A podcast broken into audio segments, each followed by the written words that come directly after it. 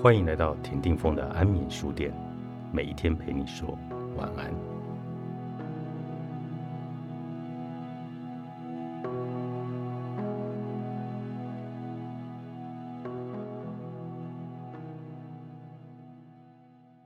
偏见其实是根深蒂固的情感，每一种偏见都出于各种不同的先天条件，而能不能放下偏见，也是个人的自由。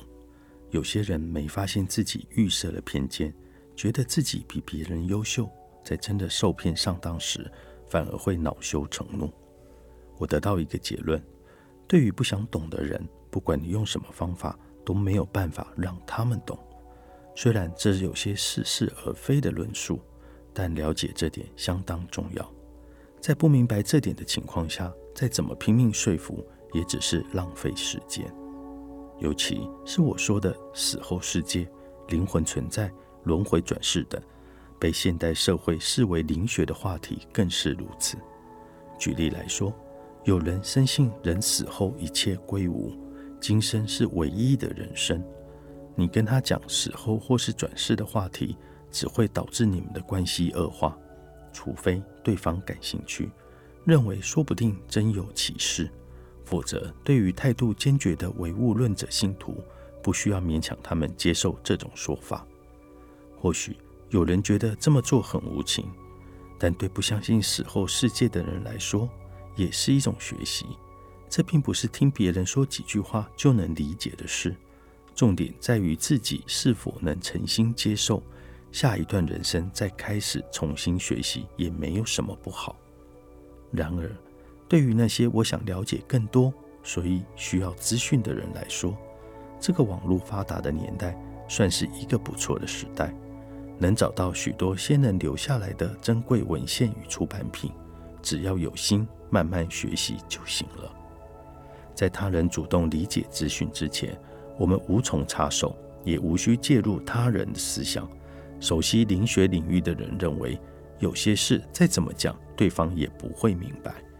所以，只要说一些基本的事项就好，把你该说的话讲完，接下来就要看对方了。这是一段恰到好处的距离。如果对方真的有兴趣，应该会有自己想办法去查询。若你硬要插手，反而会造成不必要的压力。然而，有些人听到死后世界就冷笑，当他们必须面临突如其来的死亡。态度将会出现一百八十度的转变。举例来说，自己罹患重病，家人突然身亡，或遭遇某些让人意识到死亡阴影的冲击事件时，有些人会改变过去的想法。不过，当然不是所有人都这样。家人为什么会死？这种痛苦从哪里来？我死后又会如何？在思考这些事情的瞬间。心里将萌生与过去完全相反的念头。如果你也是这样，请不要勉强自己抗拒这些念头，先放下理性，重视你的直觉。每一个人都有属于自己的领悟时机，而这就是你的时机。人的意识高强，弹性极佳，高度与硬度都能随心所欲地加以变化。